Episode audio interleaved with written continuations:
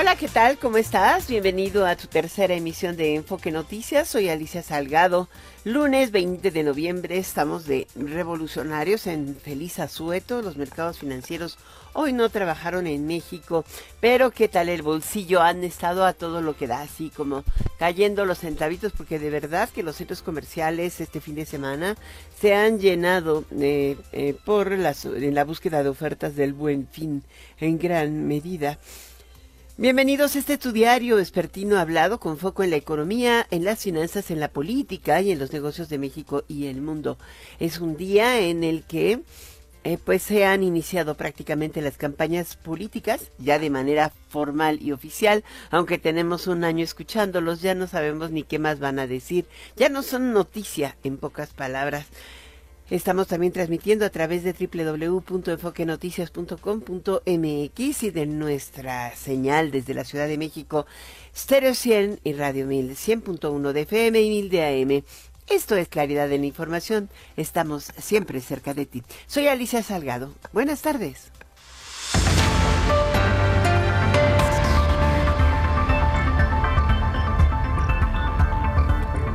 Bueno, hoy el presidente Andrés Manuel López Obrador decretó siete rutas de trenes para pasajeros, así como lo oyes. Se, eh, ya te habíamos anunciado que eh, la semana pasada eh, la Secretaría de Infraestructura, Comunicaciones y Transportes había mandado a la CONAMER un proyecto de decreto mediante el cual el, el gobierno tomó la decisión de reactivar el uso de trenes para pasajeros a través de siete rutas.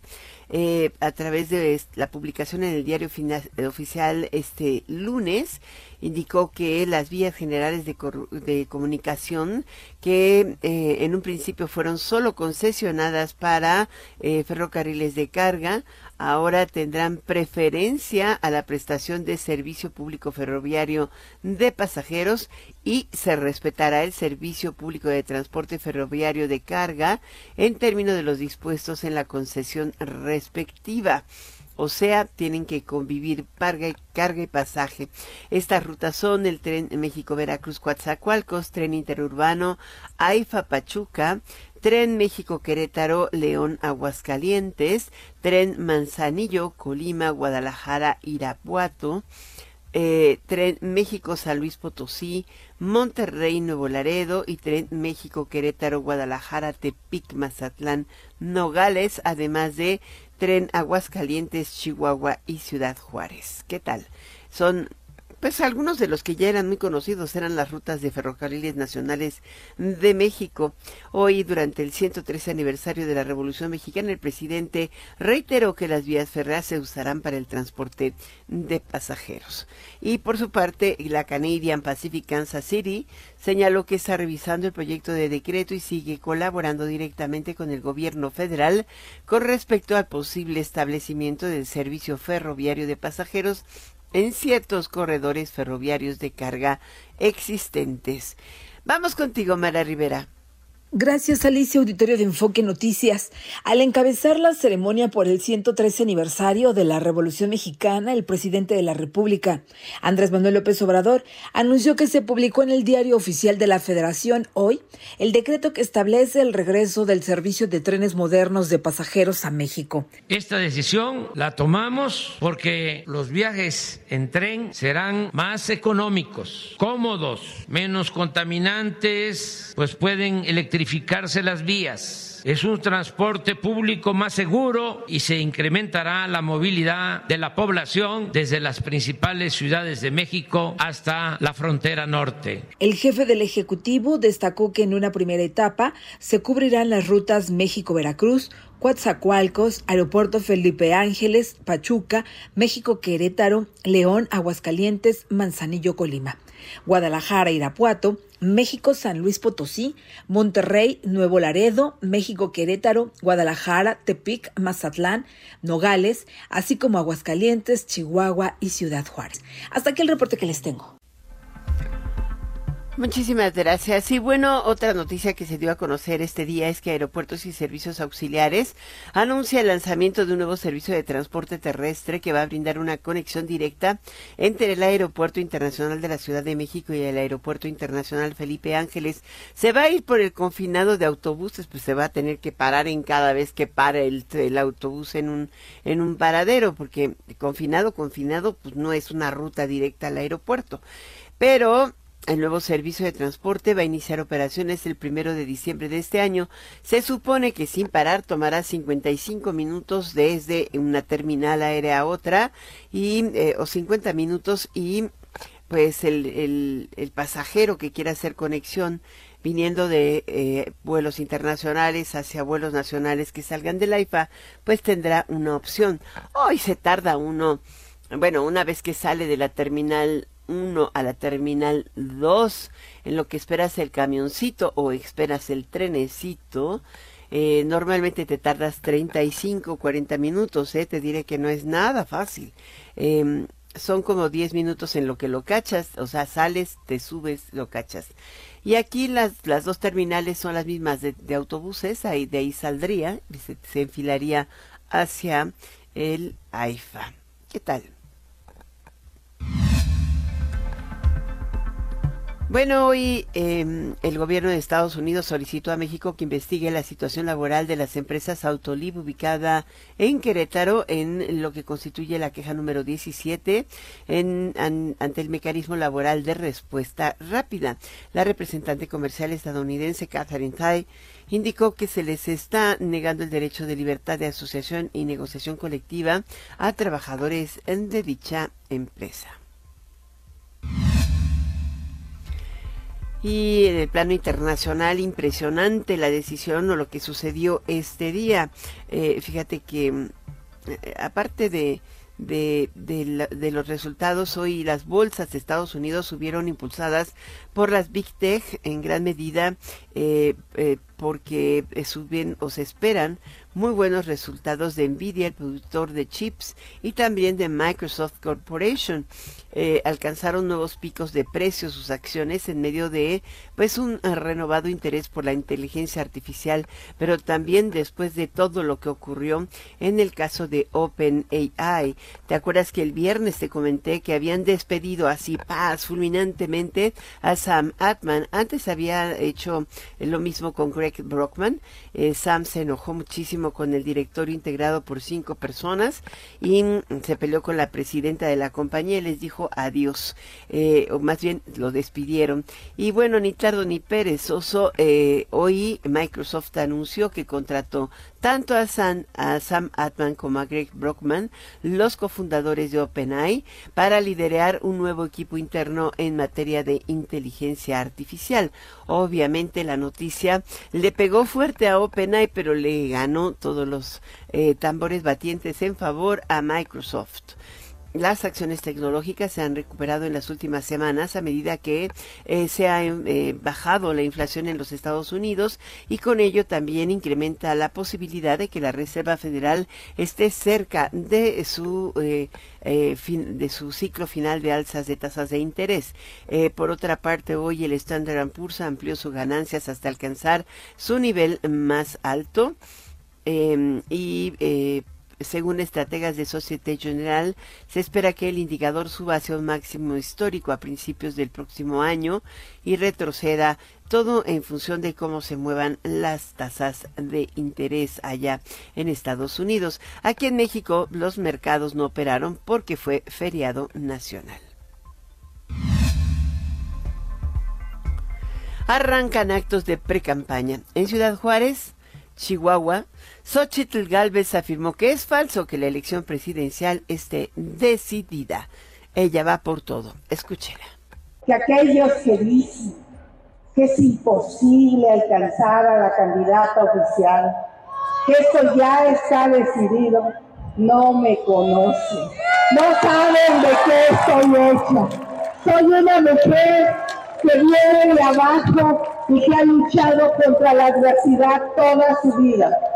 Y no obstante que ella tenga de jefe de campaña al presidente de la República, Y no obstante que todos los días paguen millones de pesos en voz para agredirme y atacarme, conmigo van a saber lo que es la competencia.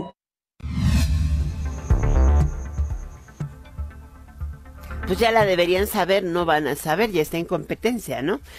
Mientras que en Veracruz, Claudia Sheinbaum propuso rescatar el tren de pasajeros de la Ciudad de México, Veracruz, Coatzacoalcos. Se montó bien rapidito, dice que su sueño es transitar en el ferrocarril. No, pues sí.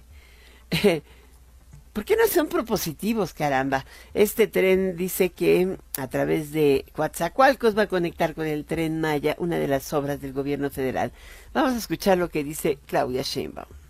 El tren de pasajeros ha sido recuperado por el presidente López Obrador. Los de antes privatizaron los ferrocarriles y el presidente está rescatando los ferrocarriles.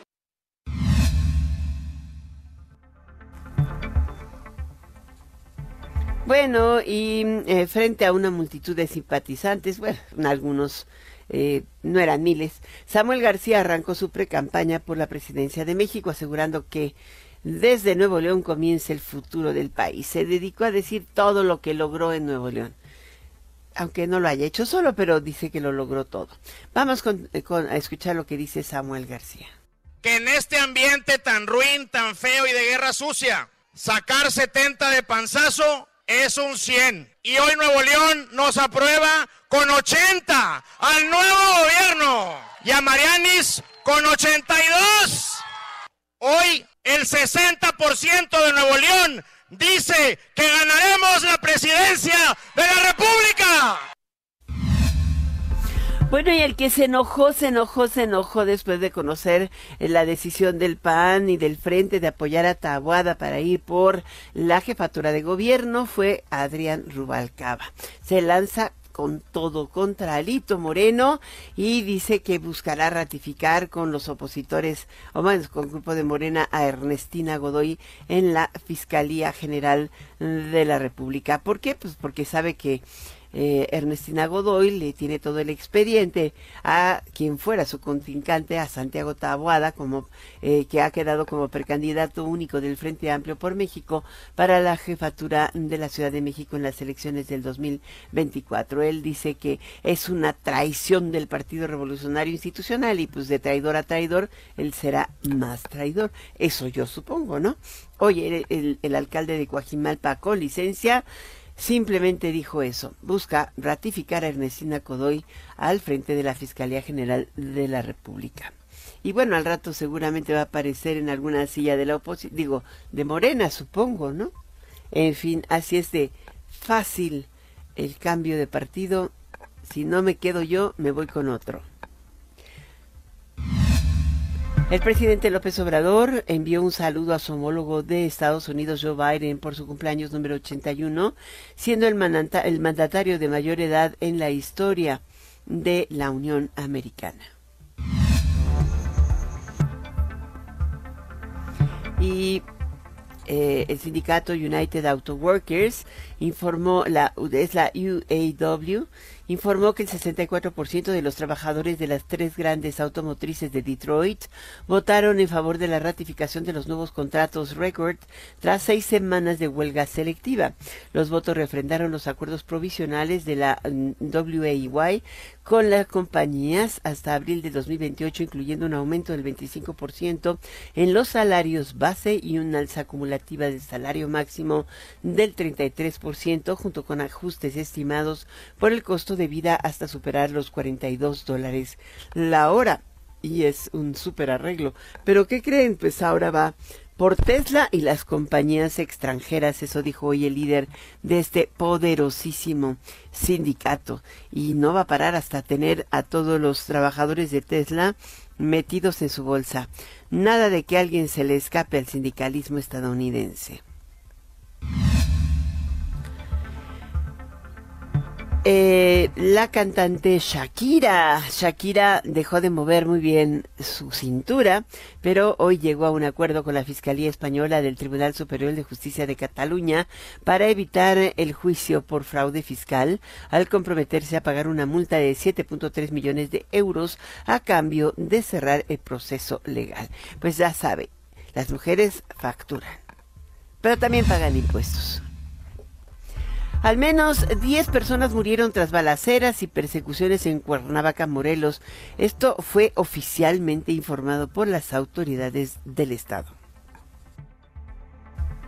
Vamos contigo, Héctor Raúl González, nuestro corresponsal en Morelos. ¿Qué tal Alicia? Muy buenas tardes, con el gusto de saludarte como siempre a ti y al auditorio. Un enfrentamiento y persecución entre policías de Cuernavaca e integrantes del crimen organizado concluyó con el asesinato de 10 personas, entre ellas dos agentes de la Secretaría de Protección y Auxilio Ciudadano de la capital morelense. Durante los primeros minutos de este lunes, vecinos de varias colonias de Cuernavaca compartieron videos en los que se escuchaban fuertes detonaciones producidas por estas armas de fuego. En un comunicado de prensa, la Secretaría de Seguridad de Cuernavaca informó que durante recorridos de seguridad policías de esta dependencia atendieron reportes ciudadanos que alertaban la presencia de sujetos armados que patrullaban las calles de la ciudad. Alicia, los hechos violentos iniciaron en la calle Otilio Montaño de la colonia Altavista, donde este grupo de hombres armados eh, pues atacaron a, un a un grupo de civiles que se encontraban en la vía pública e intentaron llevarse por la fuerza a uno de ellos. El resultado de este ataque, de esta confrontación, fue de dos personas fallecidas en esta calle. Este hecho se derivó en una persecución, hubo otros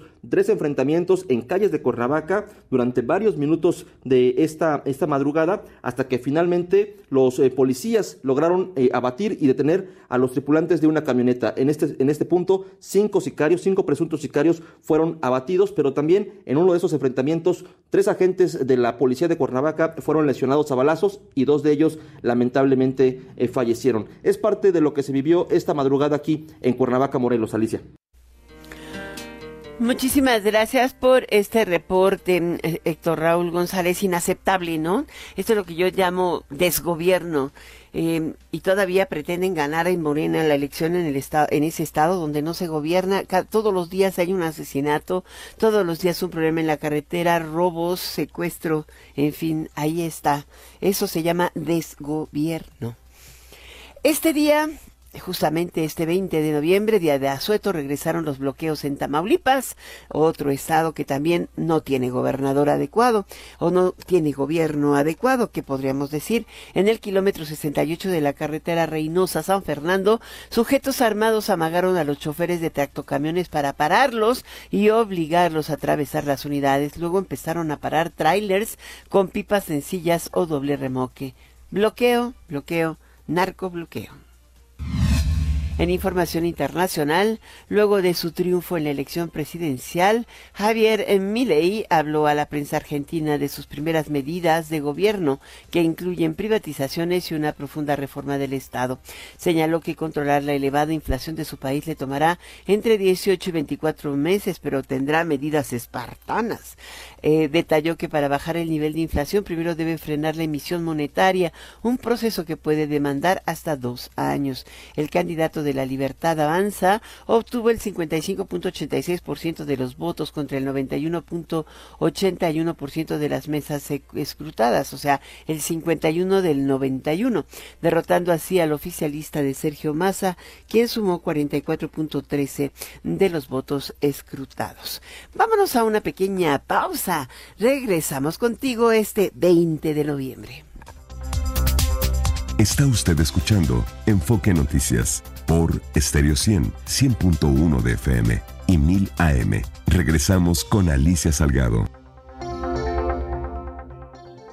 ¿Sabías que el INE actualizó los distritos electorales? Con ello se busca dotar de mayor equidad en la elección de las 300 diputaciones de mayoría relativa que forman parte del Congreso de la Unión. Ahora nos corresponde revisar nuestro nuevo distrito electoral en INE.mx. Así podremos identificar las candidaturas a Diputación Federal por las que podremos votar.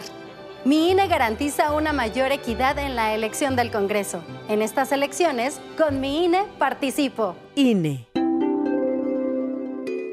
Garantizar una alimentación adecuada es una obligación del Estado, sobre todo para las niñas, niños y mujeres embarazadas y en los sectores y comunidades vulnerables. Por ello, el Senado aprobó por unanimidad la nueva Ley General de Alimentación Adecuada y Sostenible, que promueve la lactancia materna y la dotación de alimentos nutritivos en las escuelas de regiones marginadas. No más comida chatarra. Senado de la República, 65 legislatura. En otras noticias, arrancó el proceso electoral 2023-2024. Nuestra corresponsal tiene toda la información. Adelante. En esta fiesta democrática en la Ciudad de México elegiremos jefatura de gobierno, diputaciones locales, alcaldías y concejalías. Y para sancionar irregularidades y proteger nuestros derechos político-electorales, puedes confiar en el Tribunal Electoral de la Ciudad de México. Garantizando justicia en tu elección. Nomás una probadita para agarrar felicidad. Total, ¿qué puede pasar? Puede pasar mucho. El fentanilo te engancha desde la primera vez. Esclaviza tu mente y tu cuerpo. No destruyas tu vida. El fentanilo mata. No te arriesgues. No vale la pena. Si necesitas ayuda, llama a la línea de la vida 800-911-2000. Secretaría de Gobernación, Gobierno de México. Ahí viene la cuarta transformación, con este ritmo que está sabrosón, unidos en una revolución que mi México lindo merece hoy. Ay, a la izquierda como el corazón. Vete, vete, es la cuarta ley. Vete, vete, es la cuarta ley. Vete, es la cuarta transformación porque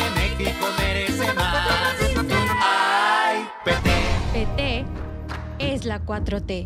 Habla Claudia Sheinbaum. En el pasado se utilizaban los programas sociales a cambio de votos. Había intermediarios y mucha corrupción. Con la transformación, los programas se convierten en derechos. La pensión adulto mayor y las becas para jóvenes de preparatoria son universales. Mi sueño es que todos los niños y niñas que van a escuela pública tengan una beca, como lo hicimos en la Ciudad de México. Seguimos avanzando, con honestidad, resultados y amor al pueblo. Claudia Sheinbaum, presidenta, precandidata única de Morena. Mensaje a militantes y Consejo Nacional de Morena. Soy Clara Brugada. Nací en la Benito Juárez. Estudié economía en la UAM. Allí nació mi convicción de combatir la pobreza, trabajando por el bienestar de las familias. He sido legisladora y goberné Iztapalapa, con honestidad y resultados. Y quiero seguir transformando a la Ciudad de México. Arriba, corazones. Clara Brugada, precandidata única a jefa de gobierno. Morena, la esperanza de México. Mensaje dirigido a militantes, simpatizantes y Comisión Nacional de Elecciones de Morena. Con cada latido,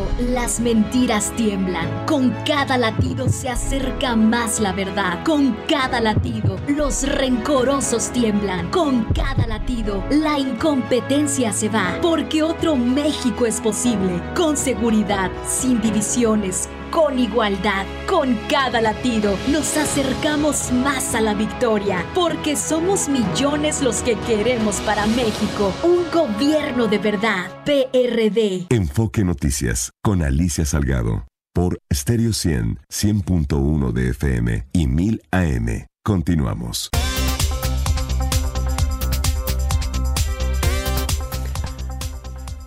Tenemos aquí en, eh, en, Enfoque Noticias al subsecretario de Hacienda y Crédito Público, Gabriel Llorio. Tenemos muchas noticias que recorrer con él.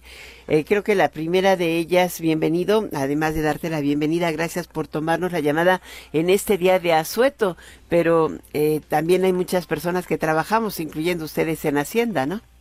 Sí, claro, Alicia, muchas gracias por, por la invitación. ¿Cuáles son los beneficios de la reforma a las leyes del mercado de valores y de fondos de inversión recientemente aprobadas por el Congreso?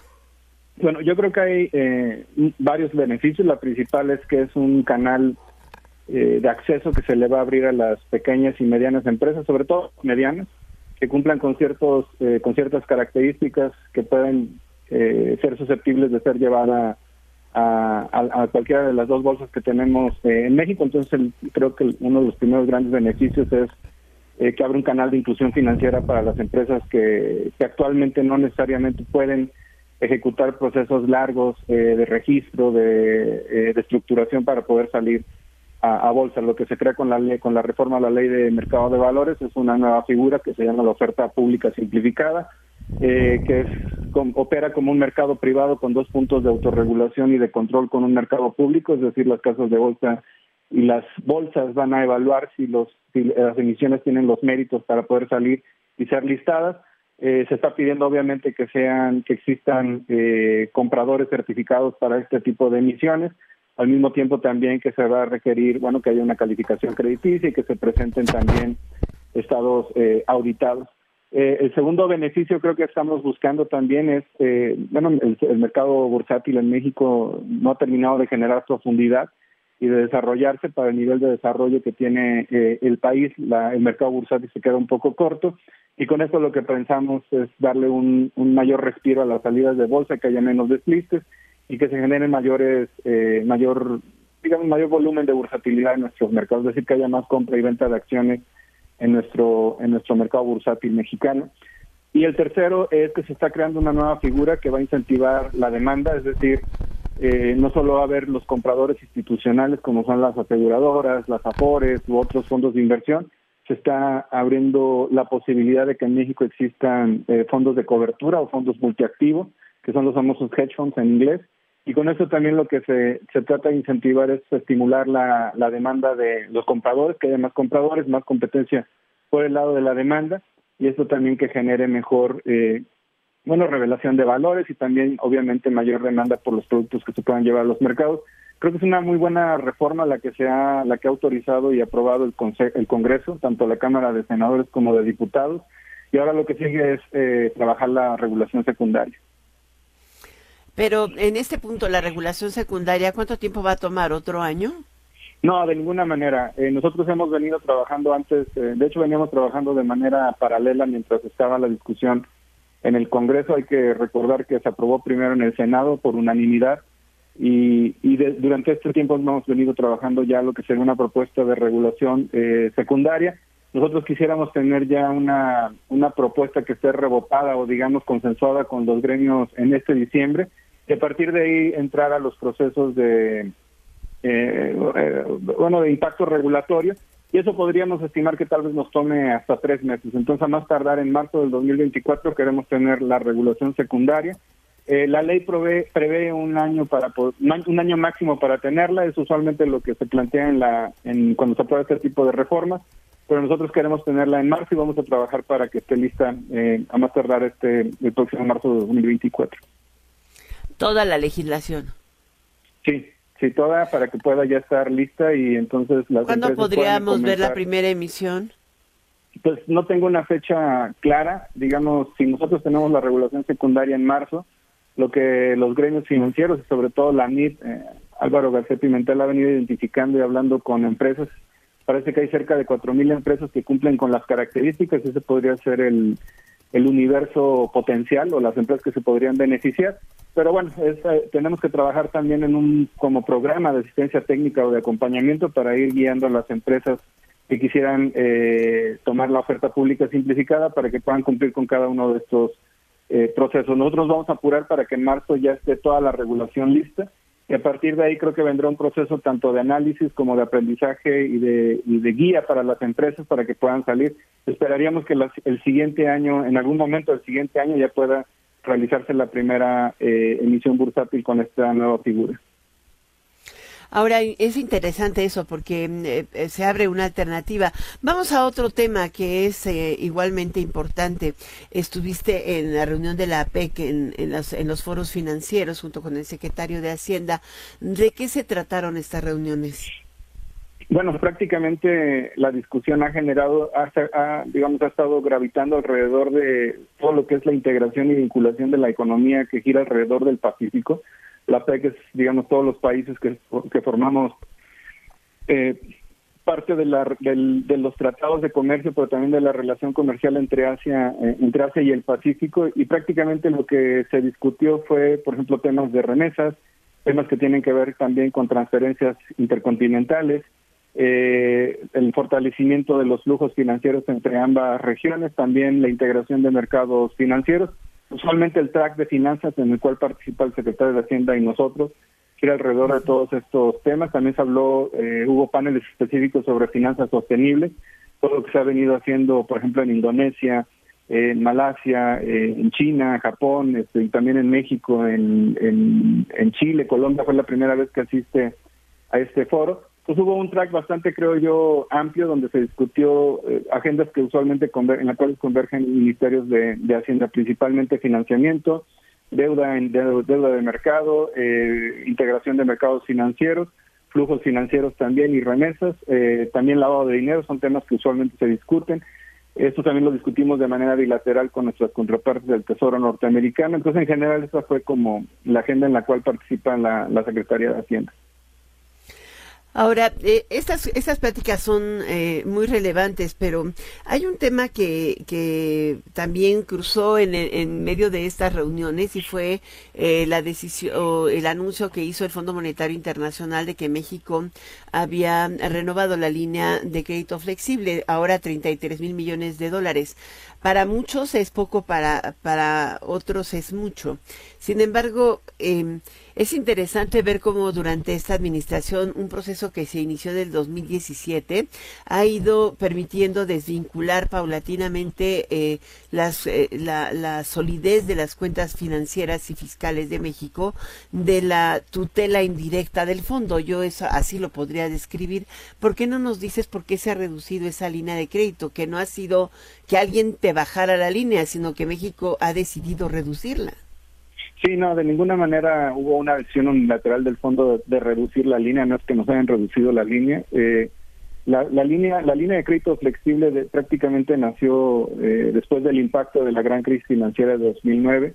México fue uno de los primeros países en negociarla en aquel entonces y desde, desde México y jamás la hemos utilizado, de hecho, ni en la administración anterior ni en esta administración usualmente se considera que es una línea de crédito, es no es una revolvente, pero es una línea de crédito que permite tener como un chaleco de balas cuando existe un problema de volatilidad o algún desequilibrio en balanzas de pagos, sirve para precisamente nutrir la balanza de pagos y por eso se contabiliza como parte de los activos de reserva internacional. Eh, desde hace un par de años, antes de esta administración, ya México había negociado con el Fondo Monetario que la línea se iba a ir renovando cada dos años y en cada renovación se iba a ir reduciendo el monto de la línea de crédito. Esta, digamos, por el lado de México, nosotros tenemos que pagar comisiones sobre una línea que no hemos utilizado nunca.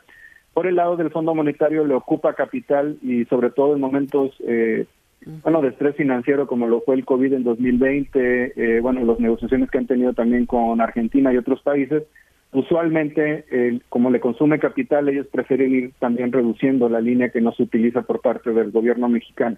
Nosotros obviamente no queremos una, una salida rápida de la línea porque nos sigue funcionando como una, como una línea de defensa si hubiera algún tipo de volatilidad en los mercados. No nos redujeron la línea, es la estrategia que siempre hemos eh, acordado con el Fondo Monetario Internacional. Hemos suspendido estrategia, esta estrategia en dos ocasiones, cuando nos impactó el COVID en 2020 y en 2022 cuando tuvimos el impacto de los precios del petróleo. En ese momento los dos acordamos, Fondo Monetario y, el Gobierno de México, acordamos no reducir la línea y mantenerla igual. Pero ahora que los riesgos se han reducido y que hay mayor liquidez, lo que estamos haciendo es continuar con esta estrategia de salida. Eh, la línea se renueva cada dos años y cada año existe una, una revisión, es decir, cada año la revisamos y cada dos años la, la renovamos. Y de esta manera seguiríamos continuando con la estrategia de salida que se acordó con el Fondo Monetario. Creo que esa es una, una noticia importante, pero esa línea solo lo, la tiene quien tiene una eh, pues eh, situación fiscal y de deuda sostenible. A veces uno escucha críticas muy curiosas, pero hace poco leí algo que escribió Alejandro Werner quien fuera eh, subsecretario, pero también director del hemisferio occidental del Fondo Monetario Internacional, que hacía, eh, subrayaba frente a esas críticas extremas de que eh, dejamos un país endeudado, tenemos un problema que explota el próximo año y el siguiente, dice que pues no hay ningún caos fiscal. es raro encontrar este tipo de voces que son bastante certeras, ¿no? Pero el Fondo Monetario es una institución que no, que no, no da pie barato, porque finalmente hoy por hoy México tiene una posición fiscal extraordinaria y le conviene que tenga a México de cliente, aunque sea indirecto, para mejorar su balance y equilibrar lo que mi Argentina no le da. Sí, de hecho, eh, bueno, todos los todos los acreditados del Fondo Monetario pues generan un impacto en su balance y sobre todo también en, eh, pues, en, en las finanzas de la institución. Eh, México es uno de los países con menor nivel de endeudamiento. Para poder tener derecho a acceso a esta línea de crédito flexible, México necesita cumplir con varias condiciones. Una de ellas es tener eh, en orden las finanzas públicas y ese, digamos, es un punto a favor nuestro que nos ha reconocido el fondo. Y número dos, que existan riesgos externos globales, por ejemplo, algún tipo de movimiento en los en las tasas de interés o en los precios del petróleo. Y esa combinación es la que genera que un país bien comportado pueda acceder a una línea de crédito que pudiera ser utilizada en un momento de, de estrés financiero. La línea de crédito tiene un vencimiento de tres años, es decir, si algún día la dispusiéramos, tendríamos que pagarla en tres años. Entonces, sí es realmente una línea de crédito que se utiliza solo en momentos eh, de, estrés financiero, no necesariamente para financiar el presupuesto u otro tipo eh, de acciones. De hecho, en México hace mucho tiempo se decidió que contabilizara como reserva internacional y se utilizara para equilibrar la reserva. Entonces, en este sentido, creo que eh, el Fondo Monetario está reconociendo que México tiene una fortaleza en sus finanzas públicas, en la estabilidad macroeconómica, y por ese sentido, en ese sentido tenemos todavía acceso a, una, a potencialmente utilizarla, aunque repito, nunca la hemos usado y no tenemos planeado utilizarla tampoco. Muchísimas gracias por esta amplia entrevista, Gabriel Llorio, subsecretario de Hacienda. Em, es un día importante para decirlo, creo que y subrayarlo. Gracias por esta entrevista en Enfoque Noticias. Al contrario, Alicia, muchísimas gracias. Un saludo a todo tu auditorio y a todo tu equipo. Muchas gracias. Buenas noches. Gracias, buenas noches. De enero a septiembre de este año, la balanza comercial agropecuaria y agroindustrial del país registró un superávit de 6.094 millones de dólares, lo que representó un crecimiento del 20.48% respecto al mismo periodo del año anterior, informó la Secretaría de Agricultura y Desarrollo Rural, la SADER. Eh, las exportaciones sumaron 32.272 millones de dólares. México es el séptimo, séptimo exportador mundial agropecuario. Vámonos a una pausa, regresamos enseguida. Está usted escuchando Enfoque Noticias por Stereo 100, 100.1 de FM y 1000 AM. Regresamos con Alicia Salgado.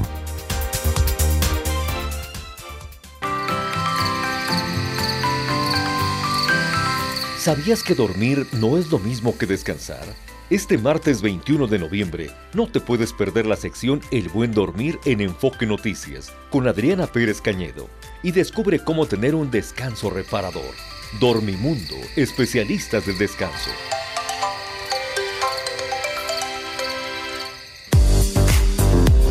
Aquí te digo cómo encontrar la aplicación de Enfoque Noticias en Alexa para que te mantengas informado. Descarga la aplicación de Alexa. Busca el menú. En la opción Skills y Juegos, encuentra la skill de Enfoque Noticias. Actívala y solo tienes que decir, Alexa, reproduce Enfoque Noticias. Y escucha tu emisión favorita. Bienvenido a Enfoque Noticias. Claridad en información. Ya está aquí el tren Maya, la obra ferroviaria en construcción más grande del mundo. Está aquí con más de mil kilómetros de esperanza que conectan toda la riqueza milenaria y natural de Chiapas, Tabasco, Campeche, Yucatán y Quintana Roo. Está aquí con viviendas para las comunidades, con más de 111 mil empleos y programas sociales. Ya está aquí el tren Maya. Súbete al tren. Gobierno de México. Condiciones y comercios participantes en www.santander.com.mx. Conecta con las vacaciones que ya necesitas. Conecta con la pantalla que tanto quieres. Y conecta con lo que sea que te quieras regalar. Este buen fin paga con tus tarjetas Santander y conecta con descuentos, meses sin intereses y mucho cashback. Enfoque Noticias con Alicia Salgado. Por Stereo 100, 100.1 de FM y 1000 AM. Continuamos.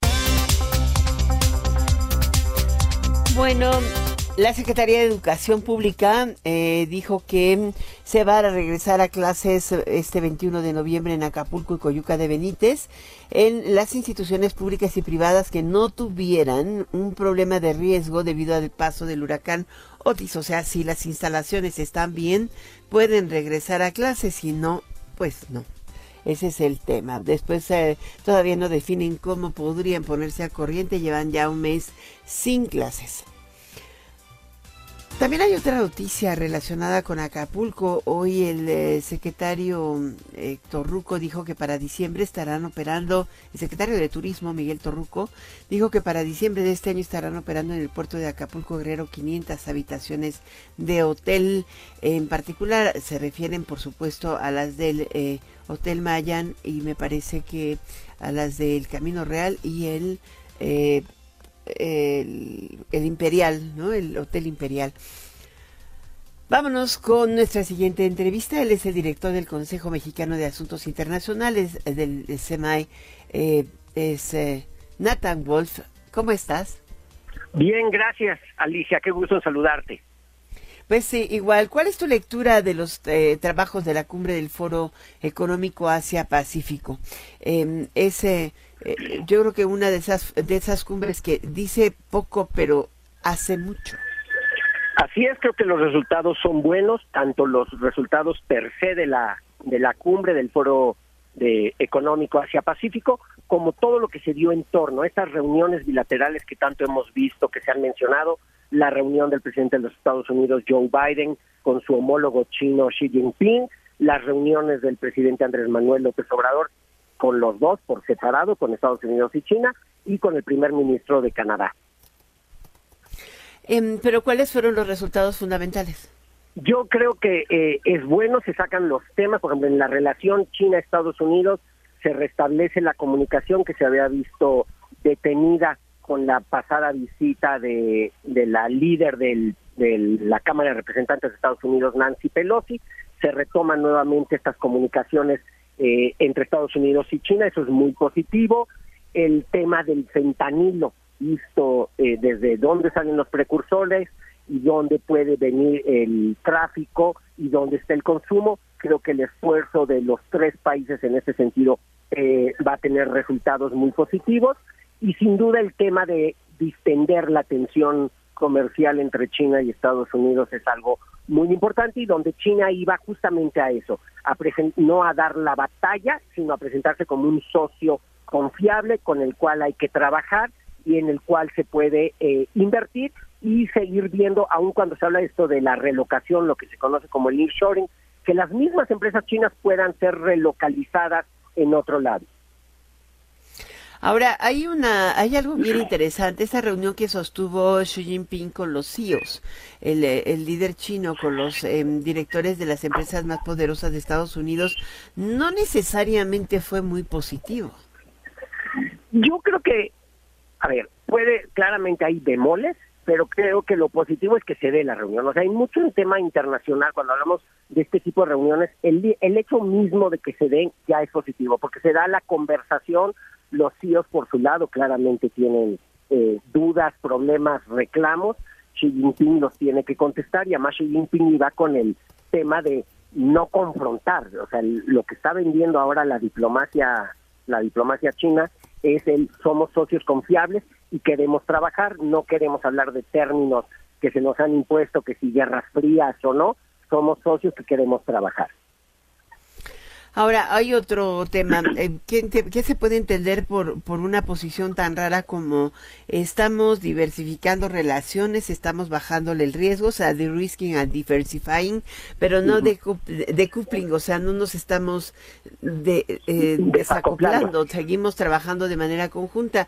Eso fue lo que define Biden al término de la reunión con, con Xi Jinping ante los CEOs. Exacto, pero es que en un principio solo se hablaba del desacoplamiento, del decoupling, de no querer, o sea, cortamos todo con China y nos enfocamos en otro lado, sobre todo para estas cadenas de suministros y los semiconductores.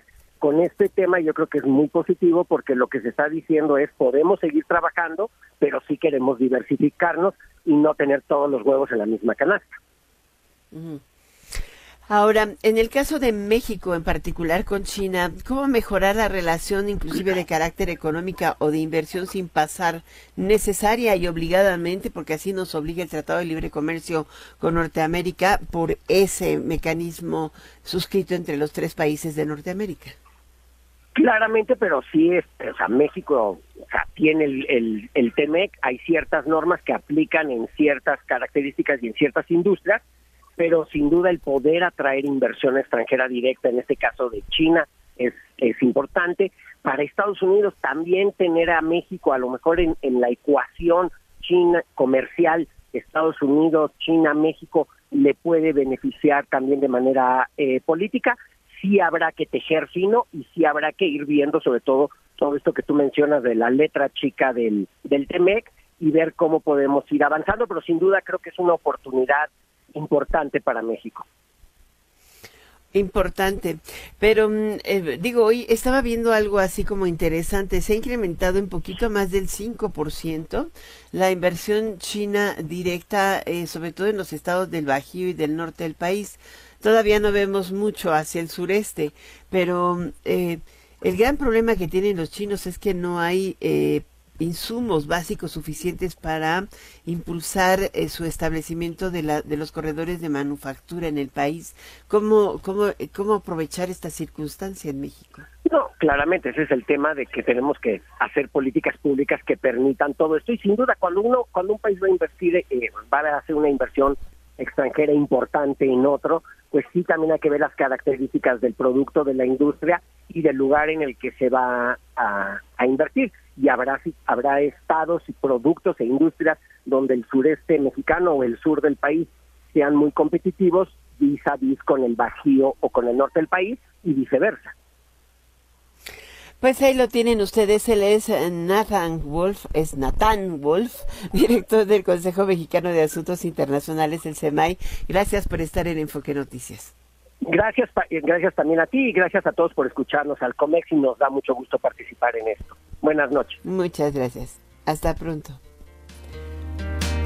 Entre enero y septiembre, la inversión extranjera directa que ha recibido el sector turístico sumó 2.276.6 millones de dólares, lo que equivale al 6.9% de la cifra total que ha captado el país, dio a conocer este lunes la Secretaría de Turismo.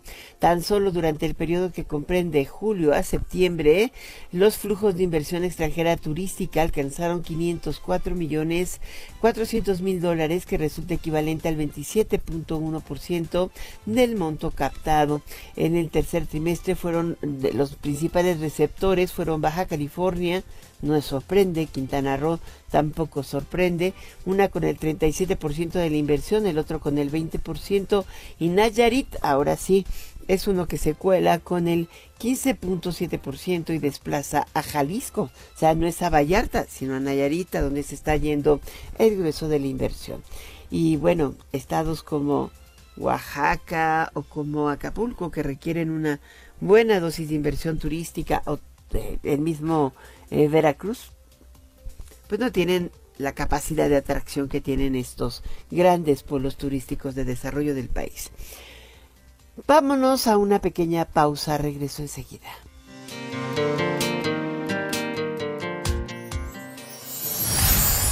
Faltan 35 días para Navidad.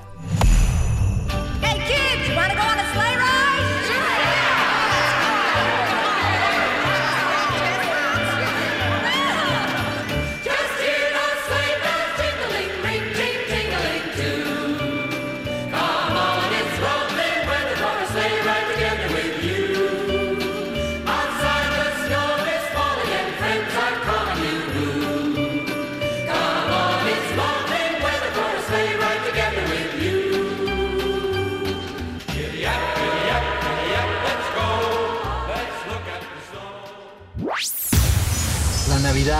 No es una temporada, es un sentimiento.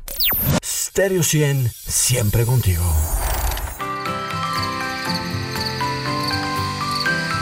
¿Sabías que dormir no es lo mismo que descansar? Este martes 21 de noviembre no te puedes perder la sección El buen dormir en Enfoque Noticias con Adriana Pérez Cañedo y descubre cómo tener un descanso reparador. Dormimundo, especialistas del descanso.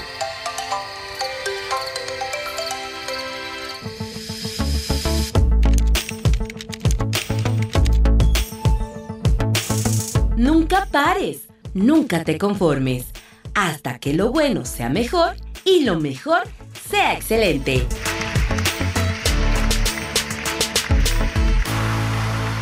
Condiciones y comercios participantes en www.santander.com.mx. Conecta con las vacaciones que ya necesitas. Conecta con la pantalla que tanto quieres. Y conecta con lo que sea que te quieras regalar. Este buen fin paga con tus tarjetas Santander y conecta con descuentos, meses sin intereses y mucho cashback. Enfoque Noticias te acompaña en tu día a día para estar informados objetivamente. Amanece desde las 6 con Martín Carmona. A las 7 en punto, Mario González analiza lo que sucede en México y en el mundo. Entérate de los acontecimientos con Adriana Pérez Cañedo a la 1 de la tarde. Y cierra tu día conociendo los hechos más importantes, además de la economía y los negocios con Alicia Salgado a las 18 horas. Enfoque Noticias, en cercanía con nuestra audiencia. Enfoque Noticias con Alicia Salgado por Stereo 100, 100.1 de FM y 1000 AM. Continuamos. Cibanco presenta.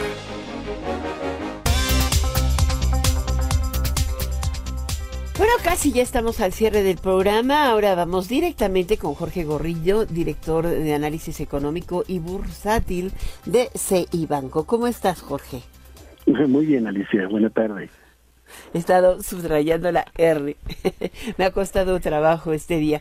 ¿Cómo has estado? Que eh, hoy tenemos un día eh, agradablemente de asueto en los mercados financieros, pero nos permite eh, analizar qué ha pasado en ellos.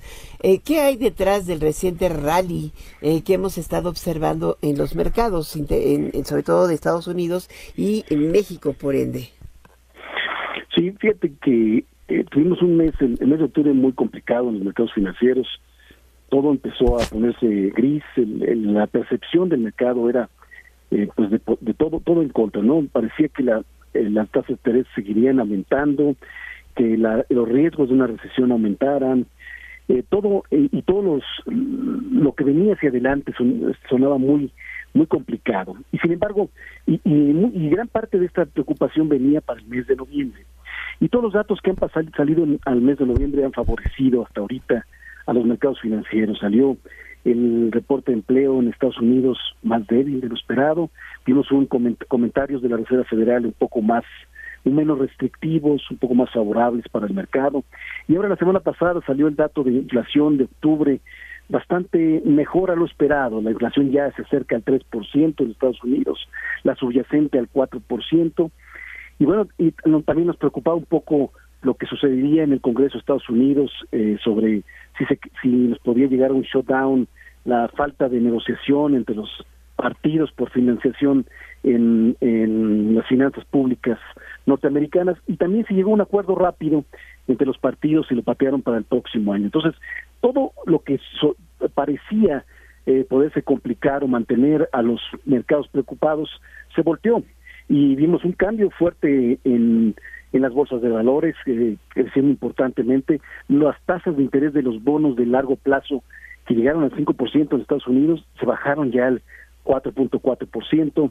Eh, el, el peso mexicano que alcanzó casi los 18.50 ahora está más cercano a lo casi ya alcanzando los 17 pesos por dólar, otra vez parece como que las cosas están demasiado bien, a, nuestro juicio un poco exagerado, pero sí define mucho lo que está pasando en noviembre.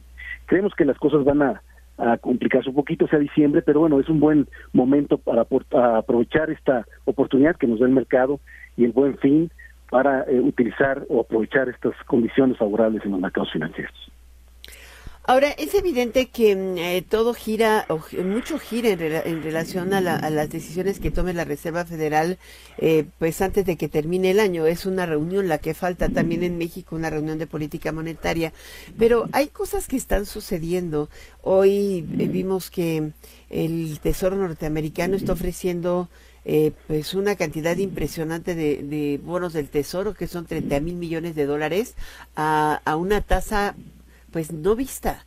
Eh, necesita financiar su déficit y eso es otra de las cosas que ven los mercados. Difícilmente el, los, los mercados de largo plazo o de mediano plazo no dejan de ver lo atractivo de esto, ¿no? Sí, muy importante eso que, comentas, porque hoy el mercado parece contento porque por la posibilidad de que a lo mejor empiecen a bajar tasas de interés más pronto de lo esperado, tan pronto como el primer semestre. Pero esto no, no, necesariamente se va, a ser cierto, va a cambiar de percepción muy, muy rápido y los riesgos de los, a los que te refieres sobre el fuerte déficit que, que, tiene Estados Unidos y, a una tasa más cara, bueno, en algún momento van a, involucrar o a, permear en el mercado y va a generar eh, pues eh, eh, dificultad y va a generar algunas correcciones. Entonces sí, efectivamente este rally no es necesariamente constante ni se va a mantener por mucho tiempo, hay que tener mucho cuidado y aprovechar porque así así ha sido el año, sobre todo los últimos meses, con la percepción cambiando muy rápido en los mercados ante tanta incertidumbre que se ve hacia adelante.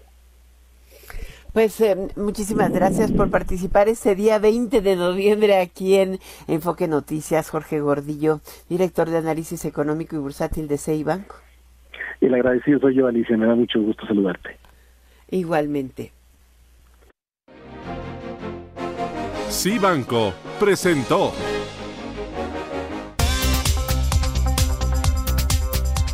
Y en este cierre de emisión no quería irme sin antes eh, comentarte lo último de la eh, confrontación entre eh, los israelitas y Hamas.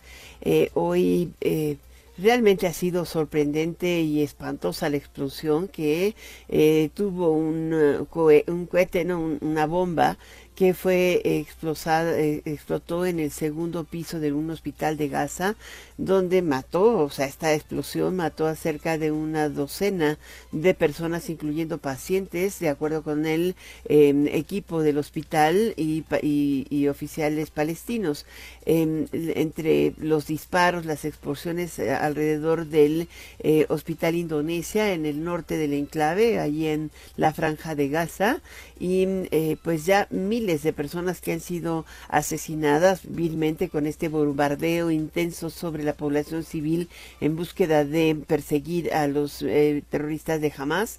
Eh, la, la eh, el, grupo militar israelí o la defensa israelí sigue diciendo que eh, nunca dispararon contra el hospital, pero bueno, eh, seguramente dicen que se autoexplotó algo, ¿no? Es, es muy crítico lo que está sucediendo. Naciones Unidas vuelve a hacer un llamado a que se respete la decisión que la semana pasada emitió el, el Consejo de Seguridad, en el que se abstuvieron de votar Estados Unidos y Rusia, por ejemplo, China, no votaron en favor de esta resolución, pero no la vetaron y se ordena el alto al fuego y sobre todo al disparo contra población civil y a generar el espacio suficiente para que la población pueda retirarse de la zona de confrontación. Eh, la verdad es que deberían decirle a Israel que pare de, estar eh, eh, bombardeando, porque lo único que pasa es que uno ve las escenas resultan verdaderamente dantescas de cómo ha quedado la franja de Gaza inhabilitada, no solo en materia de infraestructura, sino para vivir y llena de muertos. Es, este hospital tenía una capacidad para 235 camas antes de que iniciaran las hostilidades y hoy pues le quedaban algo así como 27 eh, camas y mira, ya le quedan menos. Es algo verdaderamente monstruoso. Eh, en fin, es el, el hospital más grande de Gaza, que es en, está el Al-Shifa Hospital, es el que hoy está también visto como el, el, lugar a donde disparar, ¿no? Qué horrible, son es, muy fuerte. Desde octubre 7, que fue el ataque del grupo Hamas a Israel, no ha parado el bombardeo contra la población civil. Ya estamos a mes y medio y sigue y sigue. Es momento de despedirnos. Es momento de decirte hasta mañana a las 6 de la tarde en punto. Por lo pronto te dejo en compañía. Enfoque Noticias te invita a seguir con Daniela Inurreta en Golden Hits por Stereo 100 y Radio 1000. Eh, mañana a las seis en punto amanece con Martín Carmona y a las siete Mario González, a la una Adriana Pérez Cañedo y nosotros, yo aquí, tu servidora Alicia Salgado, a las seis de la tarde en punto con las noticias. Hasta mañana.